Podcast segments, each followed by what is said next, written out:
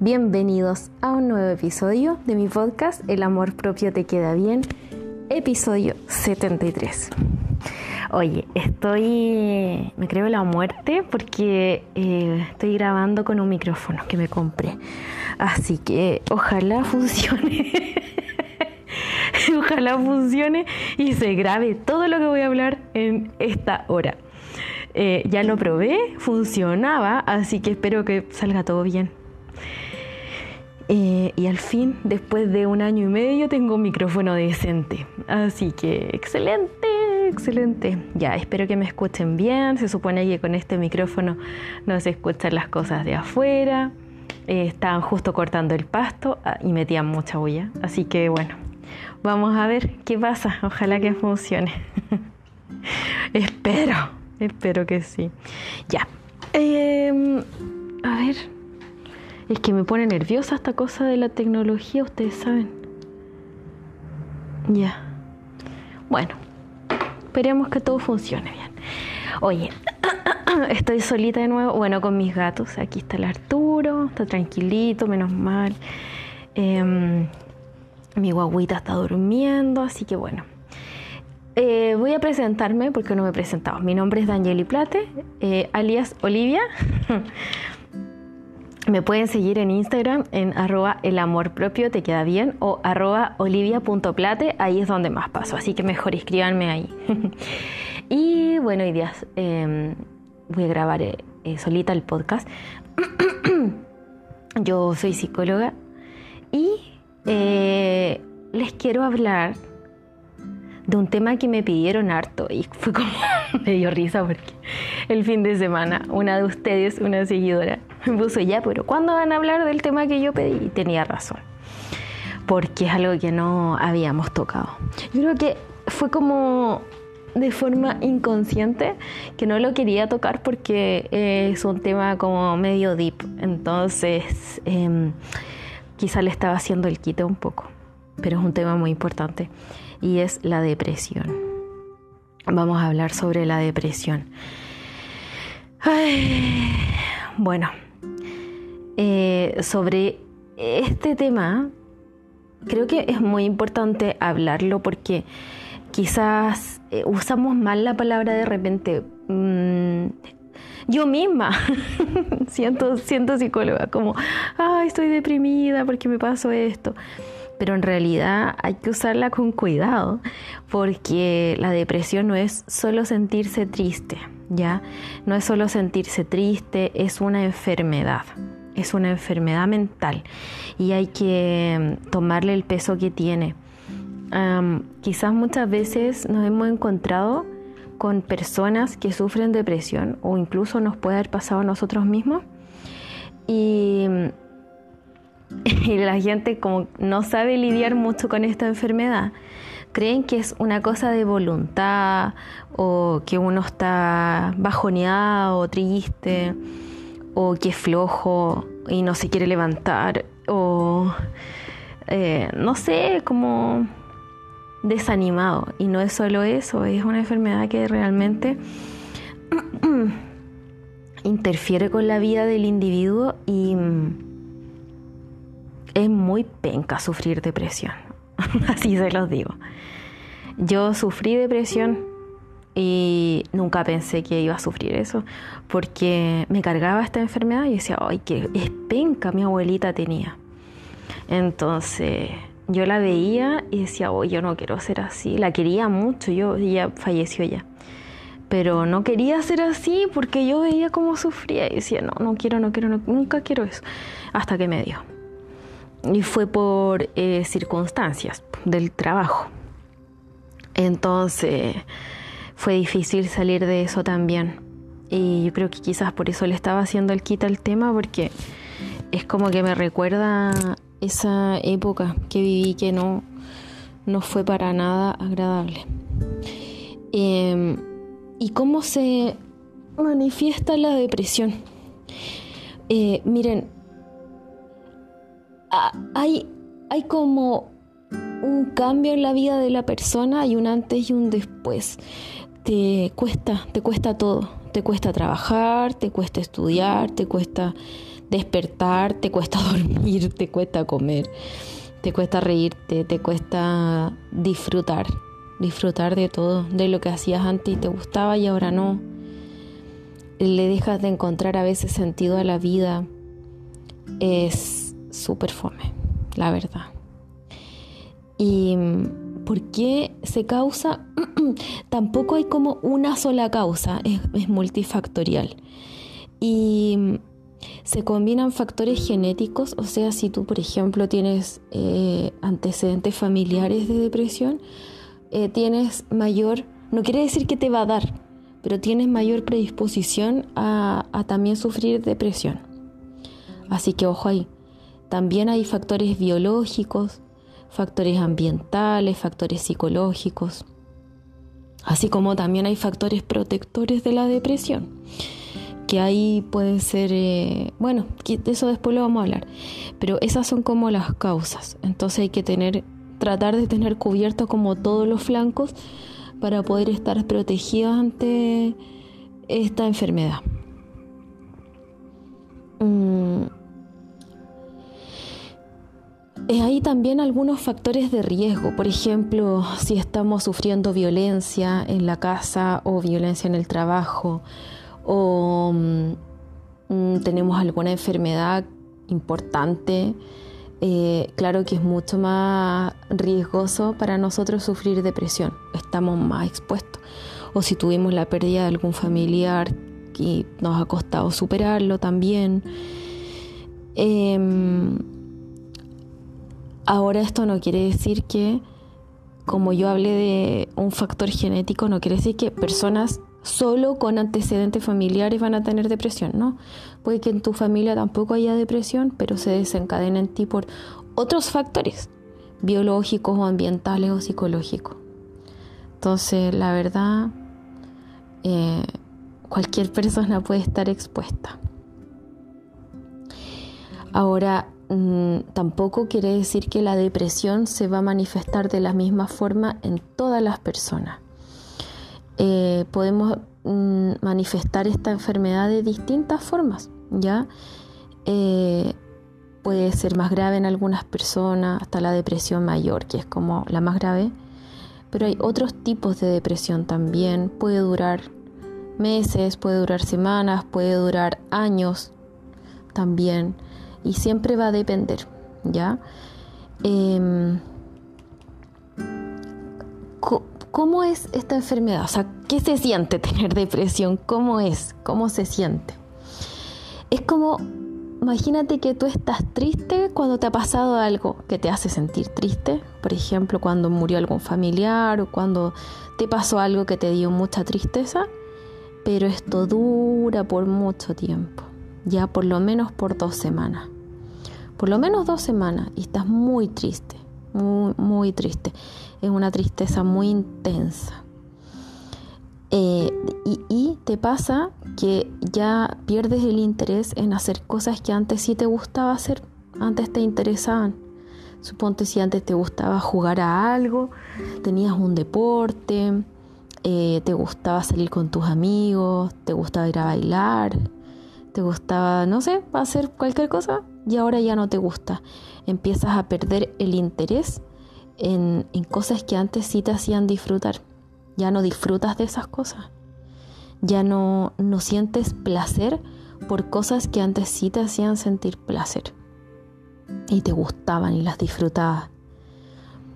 Todo además se te dificulta, todo lo del día a día, o sea, como levantarte, bañarte, lavarte el pelo, maquillarte, peinarte, lavarte los dientes, hacer la cama. Todas esas pequeñas cosas se convierten en tareas súper difíciles.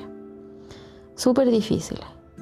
Y eso, la duración mínima son dos semanas. O sea, para que podamos hablar de depresión. Por lo menos estamos hablando de dos semanas. Em, es es difícil, es difícil. Yo me acuerdo que cuando me pasó a mí, como mi tema estaba en el trabajo, no, yo quería cualquier cosa, enfermarme, tener un accidente, cualquier cosa para no ir, porque era terrible. Eh, entonces, cuesta, o sea, no hay energía, no tienes energía. Todo resulta una tarea terrible, o sea, es todo muy difícil, la verdad. Hay cambios en, en el apetito, o sea, te pueden dar ganas de comer mucho o de no comer. Em, dormir mucho o no dormir. Mm, yo, por ejemplo, pasaba con sueño. A mí se me manifestó así. Mucho sueño. Em, mucho sueño. Siempre. O sea, yo siempre tengo sueño, pero ahí era más de lo normal. Puede sufrir ansiedad. También sufrí ansiedad generalizada. Junto con la depresión. Horrible. Ojalá nunca les pase. Las dos cosas juntas. Pero sí se dan mucho baja tu concentración, eso es como pérdida de, memoria también. Y te cuesta concentrarte, no tienes energía, no puedes pensar bien, como que te tupes, como que tu cabeza no funciona como antes. Tu concentración no es la de antes. Tú que es que no quieres hacer nada, entonces es muy difícil hasta pensar. Mm, te cuesta decidir, andas nerviosa, te sientes tu autoestima baja, por supuesto, te sientes como un inútil, un inútil, como que no, no puedes hacer nada, porque realmente todo cuesta y tratas de no hacer nada. Eh, te sientes como mal, viene la culpa, porque no quieres... No, y te, yo me sentía en lo personal, yo les relato como desde, desde la psicología pero también desde, lo, desde una persona que vivió esto. En mi caso, porque no siempre pasa, yo me sentía culpable de tener tantas cosas y ser tan afortunada, no cosas materiales, me refiero a eh, tener que mis gatos estaban bien, mi familia estaba sana, yo también estaba sana, o sea, fuera de esto, pero no tenía una enfermedad, no sé, otra enfermedad tenía trabajo, ganaba bien, como me sentía culpable por sentirme tan mal eh, teniendo tantas cosas por las que agradecer. Pero no quería asumir que lo estaba pasando tan mal por, por el tema del acoso y toda la cuestión. Em, lo pasé muy mal, muy mal en mi trabajo, muy mal, muy mal con mis compañeros, con mi jefe, todo, todo era horrible. Entonces me sentía inútil también porque no era capaz de tomar la decisión de renunciar. O sea, ni, ni de eso era capaz. Después, después ya hice otras cosas, pero me sentía como estancada, como que no podía movilizarme, ni renunciar, no quería ir tampoco, no quería nada, no, no me sentía capaz. Y culpa de sentirme tan mal, era como culpa porque yo hacía que mi mamá se preocupara. Culpa porque mi hermano chico se preocupaba, culpa de no rendir tanto en mi trabajo porque, porque lloraba mucho, eh, culpa de sentirme tan mal, o sea, era culpa de todo. Eh, también sientes como desesperanza, como que esto nunca va a cambiar, como nunca te vas a recuperar, nunca te vas a volver a sentir como antes porque no encuentras salida.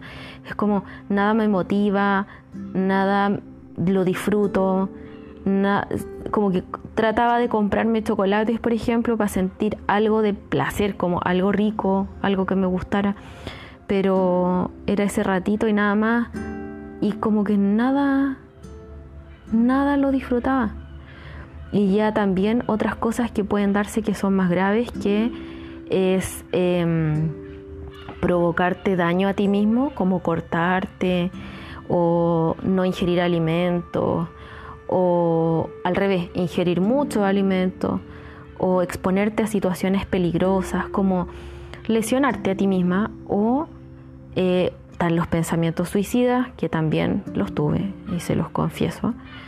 A todo esto, obviamente, que yo fui a terapia, me terapié eh, con psicólogo, psiquiatra, tomé medicamentos y me sané. Obviamente, si no, no podría estar atendiendo pacientes ni siquiera estar hablándoles de esto pienso que todo eso me sirvió a mí para poder entender mejor por lo que pasan mis pacientes.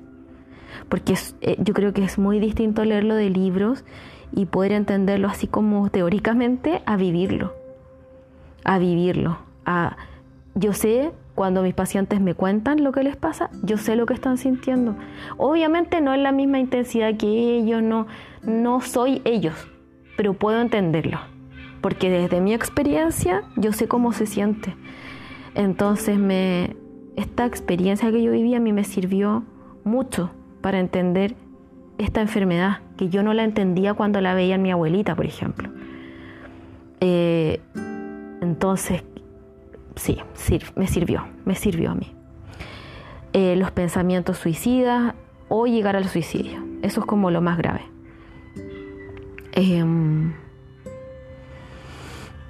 y heavy, heavy porque empezáis a pensar cómo en formas de dejar de existir. Y eso es súper grave. Ahí ya, o sea, tienen, cuando se sientan así, por favor pidan ayuda. Yo no quería pedir, yo me quedé callada un año. Un año. Siendo psicóloga, sabiendo toda esta cuestión, porque yo pensaba que podía yo sanarme sola. Pero es muy difícil poder salir sola de esto. Muy difícil. Yo debía haber pedido ayuda antes, mucho antes, muchísimo antes. Muchísimo antes. Como al segundo año yo pedí ayuda, segundo año. Y un año lo viví sola, sola, sola. Y al otro año fue sabiendo mi familia, pero después yo pedí ayuda. No, sola no me pude sanar. Yo les recomiendo, pidan ayuda lo antes posible, no dejen que esto crezca, porque al contrario de lo que ustedes creen, que con el tiempo va a pasar, bueno, es una distorsión cognitiva, como el tiempo lo cura todo, se me va a pasar. Eso es un error, un error del pensamiento, no, no cura nada, no se te va a pasar solo, el tiempo no cura nada, no te vas a sanar por obra y magia del Señor. Tengan fe, yo tengo fe, soy una mujer de fe, pero tuve que pedir ayuda. Si no, esto no es por sanación mágica Realmente para eso existen los especialistas. Hace poquito yo terminé, di de alta una paciente que tenía depresión moderada. Y salió de la depresión, salió. Yo agradezco poder ayudar a, personas a que salgan de esto. Porque sé lo mal que se siente y que salgan de eso es un triunfo, es como bacán. Una vida que de nuevo vuelve a tener sentido. Una persona que se siente valiosa, que se siente feliz de nuevo. Y eso es maravilloso. Maravilloso. Porque sé también lo que es estar ahí en el fondo, en el... ahí sentirte nada, sentirte una basura. Y cada vez si tú no te sanas, no pides ayuda, te sientes peor. Esto no, no va sanándose solo al revés, como que va creciendo. Tu malestar es cada vez peor.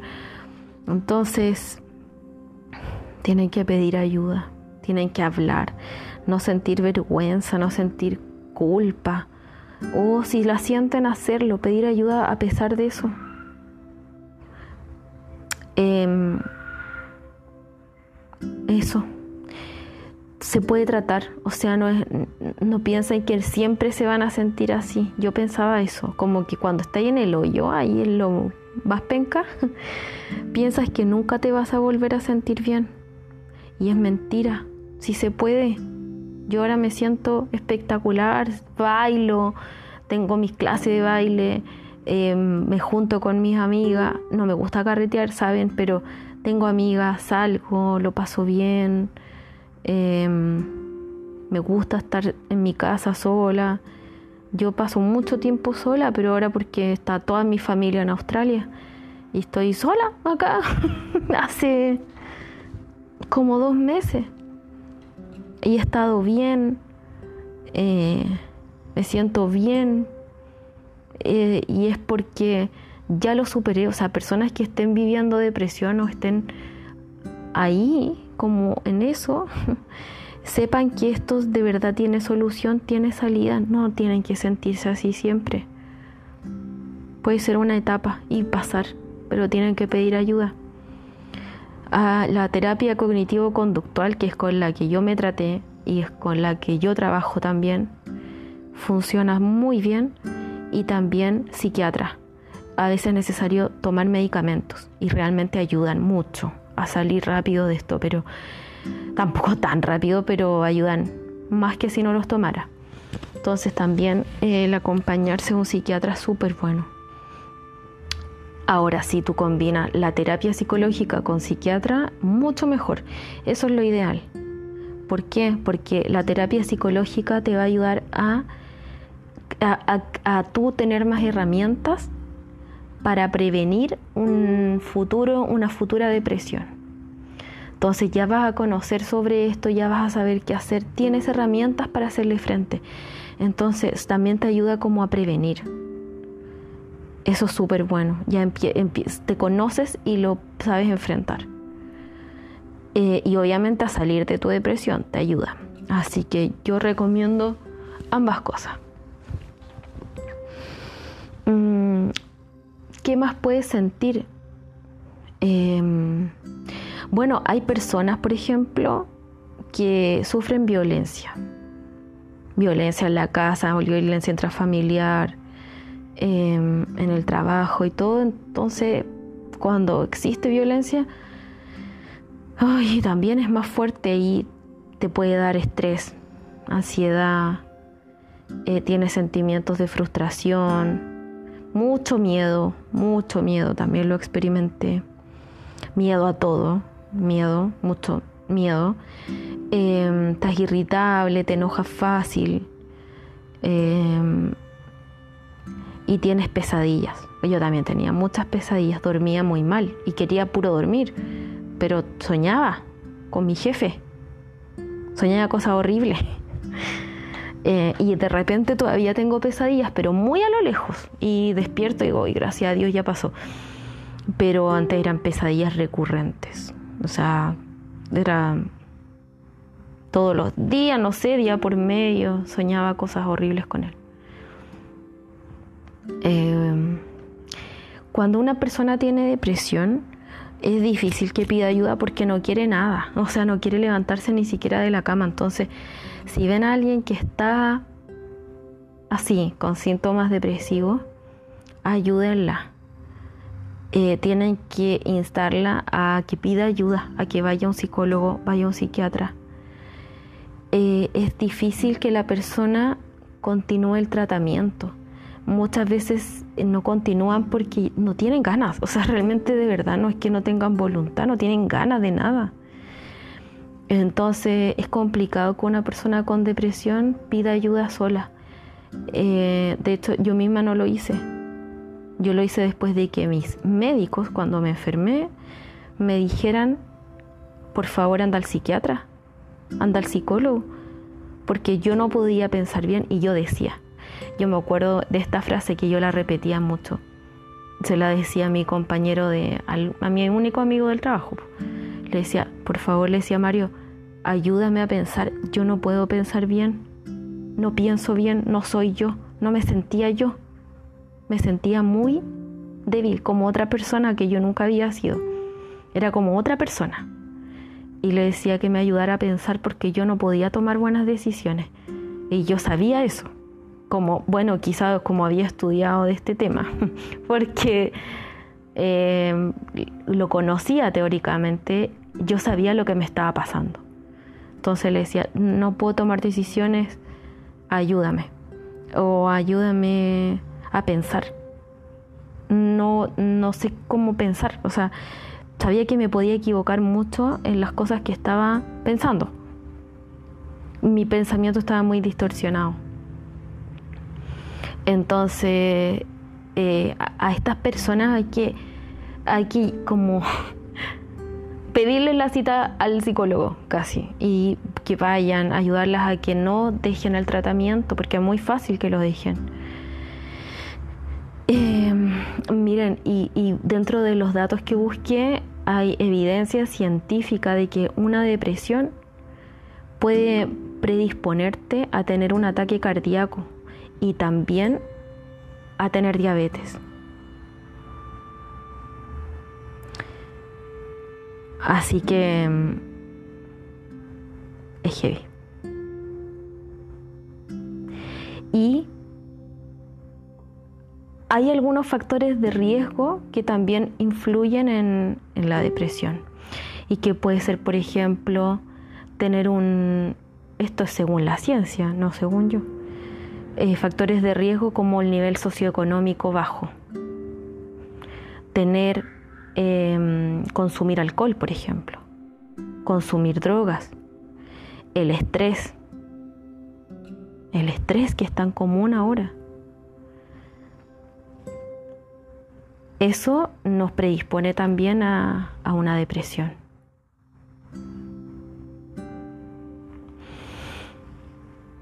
También busqué como datos sobre mm, la prevalencia de enfermedades mentales en Latinoamérica. Y me llamó la atención una estadística y me preocupó también. Y también busqué sobre el suicidio. Miren, a ver dónde está. Miren, a ver.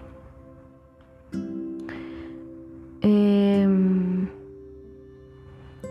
miren. En Latinoamérica, eh, no, en América, en toda América, en toda América, la prevalencia de enfermedades mentales por país. Miren. Eh, bueno, dice, eh, los trastornos mentales, incluidos los trastornos depresivos, bipolares, esquizofrenia, trastornos de ansiedad, el autismo, el síndrome de Asperger, trastornos del comportamiento infantil y otras afecciones mentales son las principales causas eh, de años vividos con discapacidad en América. Eh, ya, bueno, la prevalencia. Miren, en primer lugar está Estados Unidos. Tiene la mayor cantidad de trastornos mentales por persona. O sea, esto está por porcentajes. Primero tenemos a Estados Unidos que la lleva. Bueno, no me extraña. Por eso vemos quizás tantas personas que, bueno, con rasgos psicopáticos en Estados Unidos, ustedes saben, eh, los tiroteos, no sé, todas estas cosas terribles que hemos visto. Brasil en segundo lugar, tercer lugar Guyana, cuarto lugar Chile. Estamos en cuarto lugar. O sea, somos el cuarto país de América. Esto es según la según la Organización Panamericana de la Salud, en la prevalencia de trastornos mentales. Cuartos. Cuartos, po. Qué heavy. Estamos en rojo. Después viene Paraguay, Surinam, Bolivia, Cuba. Haití está más abajo.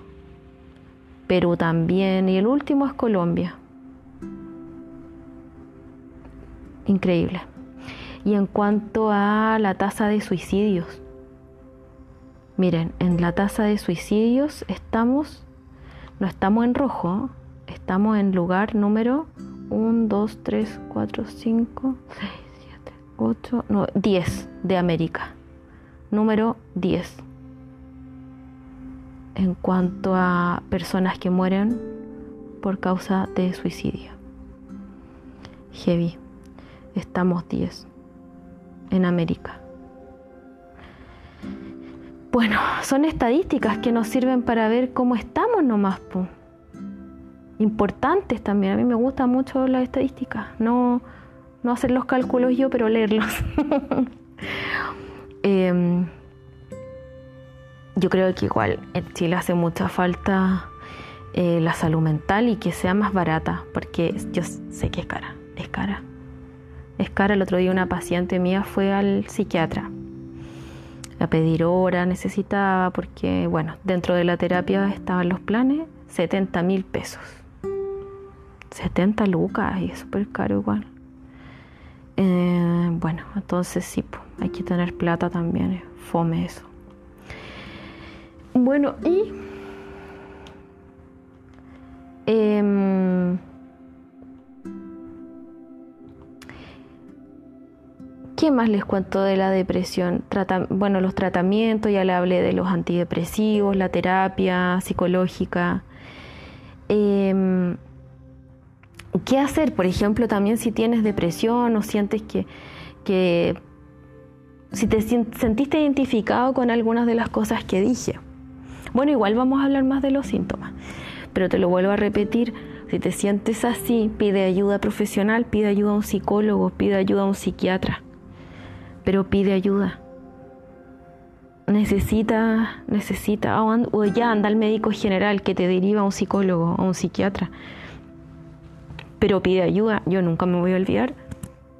A mí me ayudó mi otorrino, mi otorrino, porque yo no tenía voz, o sea, me había quedado sin voz, ya lo he contado hartas veces pero me quedé sin voz, me quedé muda, mucho rato. Y porque tenía como la laringe muy, mis cuerdas vocales estaban muy apretadas. De estrés, esto fue por estrés. Entonces no hablaba, no podía hablar y era como que estaba afónica, ni siquiera difónica, afónica y pasó mucho tiempo. Entonces no hablaba, entonces tampoco escuchaba, como que sentía un, un zumbido todo el día, toda la noche, así. Y eh, yo hablé con él y me puse a llorar. y mi pobre otorrino, así como, ¿qué hago? Porque me dijo, ¿y cómo estás tú?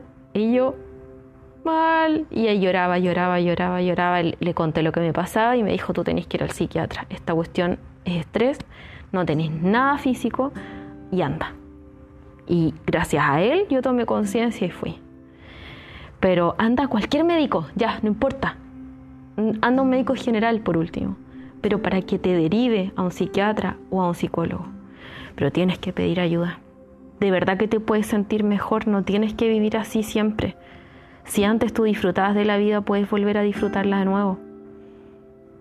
No, no, te, no tienes que quedarte así, no es normal, ya no está bien, no es tu estado normal. Trata también de retomar actividades que te gustaban. Por ejemplo, ¿qué hice yo? A mí me encanta bailar. Siempre me ha encantado bailar. Siempre he ido a clases de baile de chica. Tampoco tan chica, pero ya de joven. Y lo que sí yo me obligaba a hacer era seguir yendo a mis clases de baile. Obligada. A veces llegaba llorando o a veces me ponía a llorar en la clase. Obviamente que trataba así como de no interrumpir la clase, pero me caían mis lágrimas y todo, pero yo necesitaba eso porque yo sabía que si dejaba el baile, que era lo único que a mí me seguía gustando y motivando, yo me iba a venir abajo. O sea, eso ya era como, si dejaba el, yo sentía así, si dejaba el baile, era la peor señal. Y me, asustaba de mí misma, de lo que podía ser capaz de hacer. Entonces mm, me obligaba a ir. No tenía ganas, no, todo me daba lata, cambiarme ropa, eh, después que quedaba transpirada, me tenía que bañar, todo eso me daba lata, pero no importa, yo me, de, de no sé dónde sacaba ánimo e iba, y mis amigos me llamaban para que fuera. Entonces, eso también me ayudó mucho a seguir yendo y eso yo creo que me mantuvo bien relativamente como dentro de todo. Me ayudó, me ayudó. No te aísles, eso es súper importante. Cuando eh, una persona tiene depresión, no quiere estar con nadie porque se siente un cacho, se siente tan mal, se siente tan inútil, tan tonta porque no puede pensar, se siente mal, muy mal, muy, muy mal, que no quiere estar con nadie porque no se siente una buena compañía. No sé, por ejemplo, mi amiga se quería juntar conmigo y decía, no, es que sabéis que soy, soy muy mala compañía ahora. Y no desde el victimismo, desde que realmente no me voy a reír, no tengo ganas de comer, no quiero salir, no me voy a arreglar. O sea, no, no soy una buena compañía, te lo juro, no podía escuchar, no tenía oídos para otros problemas, no quería reírme, no quería nada. Entonces, no te aísles, como oblígate a salir, oblígate a, estar con gente. Yo también me acuerdo que cuando tuve los fines de semana eh, yo trabajaba en empresa, entonces estaba todo el día afuera, pero llegaba el fin de semana y yo lo único que quería era estar sola en mi casa. No quería que viniera mi mamá ni mi hermano, nada, porque yo lo único que quería era tener tiempo para llorar. y no quería que me vieran así porque si no me sentía culpable. Entonces eh, me aislé totalmente, me aislaba, me aislaba, me aislaba y, y eso no es bueno. Al contrario, tú tienes que juntarte con gente, hablar de esto, contarle a tus amigos, contarle a tu familia, porque ellos son los que te van a ayudar y van a ser tu red de apoyo. Tienes que tener una red de apoyo. Y, son estas personas, pues, tu familia y tus amigos. No te aísles. Algo también súper bueno, importante, es hacer actividad física. Que es lo que yo seguía haciendo con el baile, por ejemplo. Entonces, si te gusta ir al gimnasio o te gustaba ir al gimnasio, sigue yendo. Si te gusta jugar a la pelota, juega a la pelota. Padel, que ahora está de moda, da lo mismo, me da igual. Pero haz actividad física, sal a correr, anda en bici, da igual. Pero el ejercicio también te va a ayudar muchísimo. Si no tienes ganas de correr, camina. Anda a caminar. Anda a caminar, da lo mismo. Pasea al perrito, mira, da igual. Pero tienes que moverte. Eso te va a ayudar mucho. Em, otra cosa importante es también cuidar eh, tu sueño. O sea, de verdad dormir. Pero voy a tomarte.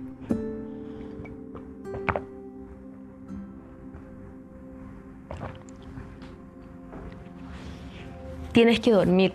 Trata, si tienes problemas de insomnio o algo así, el médico te puede ayudar. Y hay médicos especialistas en sueño, el mismo psiquiatra te puede ayudar, pero tienes que dormir. Porque o empiezas a dormir mucho o empiezas a dormir poco.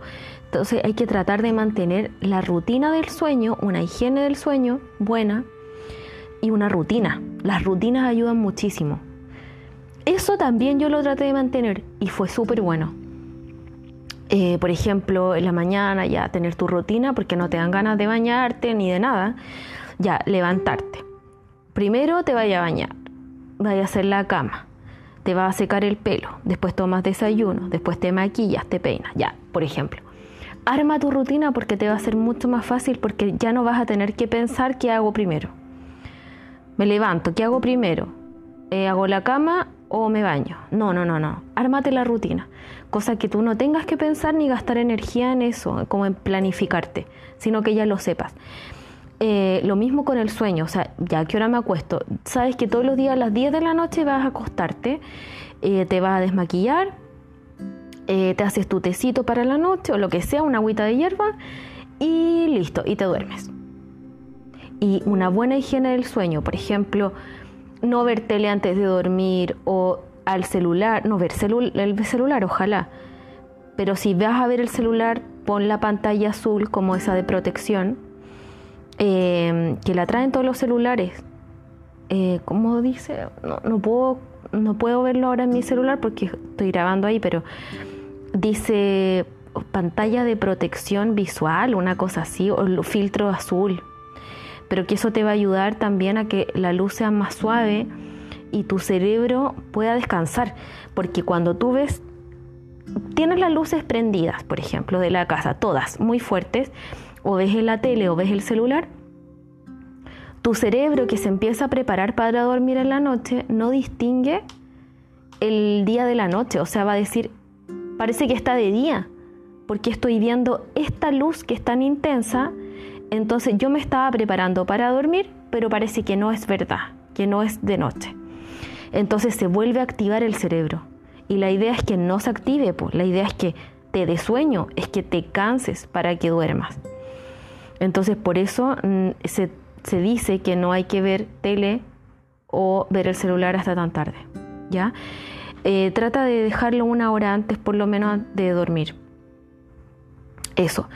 Em, también no comas pesado en la noche, trata de comer cosas que te ayuden a relajar, por ejemplo, la lechuga es súper buena eh, porque trae este precursor de la serotonina, entonces te ayuda a relajarte, a sentirte mucho mejor. Cuida la alimentación, eso también es muy importante. Hay alimentos que te hacen sentir más ansiosa y con más depresión y otros que no. Los ultraprocesados te hacen sentir peor. los alimentos refinados, los azúcares, por ejemplo, las tortas, los pasteles, todo lo que es muy ultraprocesado no es bueno. Eh, traten de consumir alimentos que sean más, em, por ejemplo, eh, verduras, frutas, em, cereales, la avena, por ejemplo, súper buena. Ese tipo de alimentos que te va a ayudar a sentirte mejor y por un tema químico de, de los componentes que traen que te van a ayudar a producir más serotonina y la serotonina es un antidepresivo que tenemos nosotros naturalmente, o sea, no lo producimos naturalmente, se forma a partir de los alimentos. Entonces, por eso la alimentación no da lo mismo, es súper importante. Em, eso. Otra cosa importante, ¿eh? que esto igual me identifica harto porque es como, bueno, acepta que tenéis depresión. Yo no quería aceptarlo porque es algo que yo vi en mi abuelita muy penca. Y que siempre dije, no voy a tener esa cuestión, yo no voy a ser así. Y me resistía, entonces no quería asumir que tenía, me daba mucha vergüenza. Me daba mucha vergüenza también siendo psicóloga tener eso. Me, me daba mucha vergüenza haber caído en eso y saber, por ejemplo, que para mi mamá fue tan difícil ver a su mamá con depresión y después yo tenerla. Entonces me negaba, yo no quería, yo creo que no, no quise ir al psiquiatra y al psicólogo por lo mismo, durante tanto tiempo, como yo me puedo sanar si esto es estrés. Esto es estrés, eso decía yo. Pero no, era más que eso. Y no quería aceptarlo. Y es súper importante aceptarlo. Es como esa gente que tiene diabetes pero no lo acepta y sigue comiendo dulce. Ay, si no pasa nada, claro, hasta que le pasa, hasta que le da un coma diabético. Entonces, es importante aceptarlo y dejar atrás la vergüenza, el juicio de los demás, eh, la culpa, porque la depresión te puede llevar a lo peor de verdad. Y así hay que decirlo, porque es la realidad, no estoy exagerando.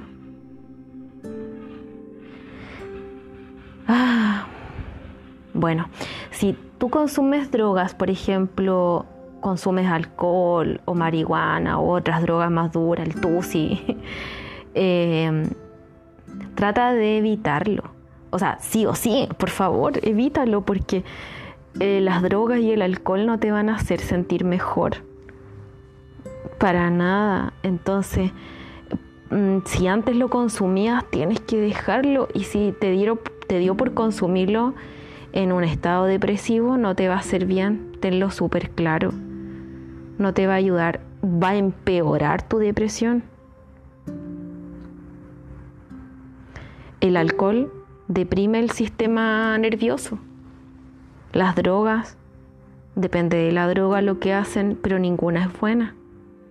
Entonces también evítalas. Si caíste en esto, tenés que pedir ayuda médica y psicológica. Y si tienes pensamiento de, que te quieres suicidar, quieres terminar con tu vida, tienes que pedir ayuda urgente. Urgente. Porque del pensamiento a la acción hay un paso. Yo le estoy siendo súper sincera en este episodio, como en todos.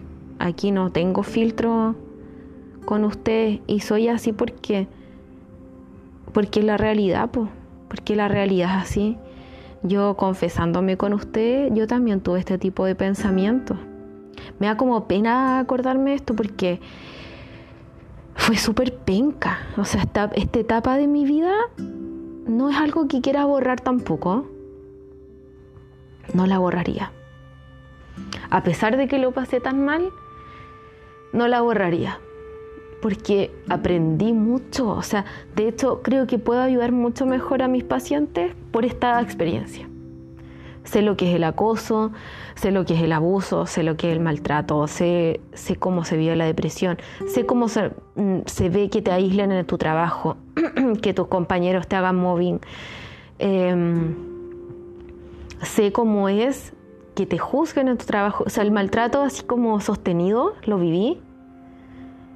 Y, y sé cómo se siente y sé cómo se vive la depresión. O sea, creo que no lo borraría porque me enseño muchísimo. Y me enseño a ser una persona distinta, más agradecida, que valora otras cosas, más simple. Dejé de hacerme problema por cosas que me hacía problema antes.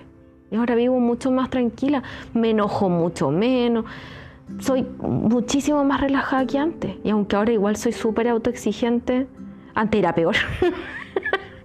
no me quiero ni acordar cómo era, pero era peor, lo pasaba muy mal y ahora sí soy exigente, pero un poco menos que antes. Disfruto más la vida, estoy tratando de hacer eso. Ahora me estoy, eh, aprendí, estoy tratando de disfrutar más la vida y siento más simple. Es como si quiero hacer algo, ya voy a buscar la forma de hacerlo, voy a ir a un concierto el próximo, la próxima semana. ya voy a ir, lo voy a pasar bien. Y, cosas que a lo mejor antes no hacía, porque prefería ser productiva. Ser productiva, hacer cosas que produzcan, no perder el tiempo en divertirme. Para mí eso era tenía una concepción muy errada también de la diversión. Entonces, bueno, me ayudó a cambiar todo esto. Y sí pensé en no seguir viviendo. Muchas veces, mucho tiempo, muchos años. Todo el tiempo que sufrí esta depresión. Y de un momento yo decía, ¿cuándo se me van a quitar estos pensamientos intrusivos? Eh, de querer morirme, de cómo me podría morir hoy día. Esos eran mis pensamientos. ¿Cómo, ¿Qué voy a hacer hoy día? ¿Cómo va a ser? Y me imaginaba. Entonces, y de eso a la acción es un paso. Nunca intenté nada, nunca lo intenté, porque estaba muy consciente. Yo sabía, o sea, yo tenía el conocimiento teórico, yo sabía lo que me estaba pasando y yo sabía lo que podía pasar, yo sabía que de ahí había un paso. Y no lo iba a hacer, yo sabía que no, no lo iba a hacer. Pero no podía sacarme de la cabeza esos pensamientos, no podía, aun por más que quisiera, era, se me metían solos en mi cabeza, eran intrusivos. Yo no los quería en mi mente, pero venían solos. Estaba haciendo cualquier cosa y venían, venían, venían. Pero solo pude, eh, pude salir adelante con terapia con mi psicóloga y con mi psiquiatra. Y salí de eso. O sea, yo les digo, se puede, se puede salir, yo ya no pienso en eso. Hace muchísimo tiempo desde que me dieron mi alta. Ya no pienso en eso. Pero yo me acuerdo de cómo era. Era todos los días. Todo el día. Era mi pensamiento más recurrente. Entonces pensar en eso es súper heavy, porque, bueno, hace tiempo que no lo pensaba, como que no me acordaba de eso, porque trato tampoco que me voy a torturar pensando en eso, pues. pero ahora que se lo estoy contando, como que me viene el recuerdo. Oye, ojalá que esta cuestión esté grabando bien el micrófono. Bueno, em, entonces sí se puede, yo ya no pienso en eso, pero es todo un trabajo, o sea, de verdad se requiere terapias, muchas veces medicamentos, yo tomé medicamentos y mm, ayudan. Entonces yo lo que les podría decir es, no sientan vergüenza, no sientan culpa, eh, es normal, em, o sea, no es normal sentirte así, no es normal, pero está bien pedir ayuda, está bien, puedes hacerlo, no pasa nada no pasa nada, hazlo. Y estoy segura que muchas personas te quieren, muchas personas quieren que estés bien, que se preocupan de ti, que, que quieren que estés con ellas. Entonces, haz de tu vida algo mejor si vaya a vivir quizás cuánto tiempo más, 20 años, 40 años, quizás cuánto tiempo te queda de vida, vívelo bien, vívelo feliz, disfruta tu vida y te aseguro que sí se puede. Tienes que dar con el profesional correcto. Busca, busca a alguien que te pueda ayudar. Algún psicólogo, no sé si no tenéis plata, está el CESFAM, em, puedes pedir, no sé, buscar por Fonasa, en tu ISAPRE o acá mismo en el podcast. Está la Javi, está la Geraldine, está la Vicky, estoy yo, eh, psiquiatras, tú incluso puedes buscar psiquiatras que atiendan por telemedicina, en Instagram hay varios, em, pero busca ayuda, busca ayuda. No tienes que sentirte mal siempre. Esto te lo prometo que es una etapa y vas a salir adelante. Así que hay esperanza. Mira, eso es lo más lindo cuando mis pacientes, yo les digo siempre al final, ¿cómo te vas de la sesión? Todas las sesiones les digo, ¿cómo te vas de la sesión? Y me dicen, con esperanza. Oh, yo digo, ya va. Esto es todo lo que yo quería escuchar, como qué bacán. Es lo mejor que me pudiste decir, con esperanza. Porque ya habiendo esperanza de que hay algo mejor, oh, qué hermoso. Es como que se abren los caminos y sí, veo la luz literal al final del túnel. Como que tú decís, pucha, sabes que veo todo negro, pero de verdad que veo que hay algo que me va a salvar. Sé que puedo, sé que puedo. Y eso ya hace todo el cambio. Entonces, yo te digo, hay esperanza. De verdad que sí se puede. Tú puedes salir adelante y puedes sentirte bien. Te lo digo yo, que lo pasé mal años y no era necesario podría haber pedido ayuda a las semanas. No, la porfía, pero a dos años. Dos años, no era necesario. Realmente no era necesario. ¿Para qué? ¿Para qué sufrir? No tenéis que sufrir. Entonces, pide ayuda lo antes posible. No eres cuática, no eres alaraca, no eres una mala agradecida, no eres culpable de nada, no, nada. O sea, no, pide ayuda. Así de simple. Así que bueno, si te sientes mal o necesitas una palabra de aliento o lo que sea, escríbeme a Instagram arroba olivia.plate. Prefiero que me escriba ahí porque paso ahí todo el día. Em, cuando no estoy atendiendo, estoy en mi Instagram.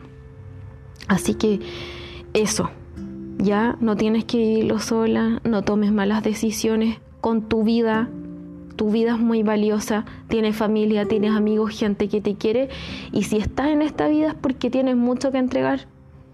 Piensa que tienes mucho que entregar, mucho de ti.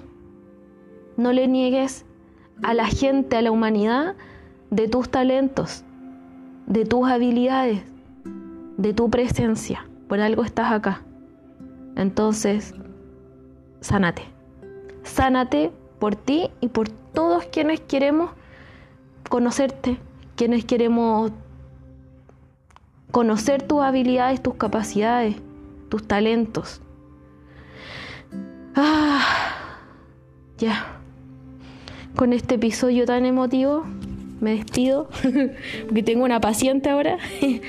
Em, una paciente que me, la quiero mucho, que pone mucho de su parte, que va a salir adelante. Así que ya me voy a despedir, chiquillas, chiquillos, chiquillos. Y voy a decirles que voy a intentar ponerle música a este episodio nuevamente, porque me dijeron que ahora, oye, si yo les trato de dar el gusto en todos ustedes. Eh, ahora me escribieron que les gustaba con música. bueno, así que ya probé sin música y no les gustó, Así que ahora vuelvo con música. y así que eso chiquillos, los quiero mucho, les mando un besito y nos vemos en una nueva oportunidad. Y mándenme propuestas de temas, por favor, porque no sé qué les interesa. A veces puedo grabar algo que a mí me interesa y ustedes no están ni ahí. Entonces, prefiero que me escriban y me digan, oye, Olivia, por favor, habla de esto. Y yo feliz, ¿ya? Los quiero, les mando un besito muy grande y esperanza es la mejor palabra que pueden decirse ustedes mismos si se sienten mal. Hay esperanza. Un besito. Los quiero.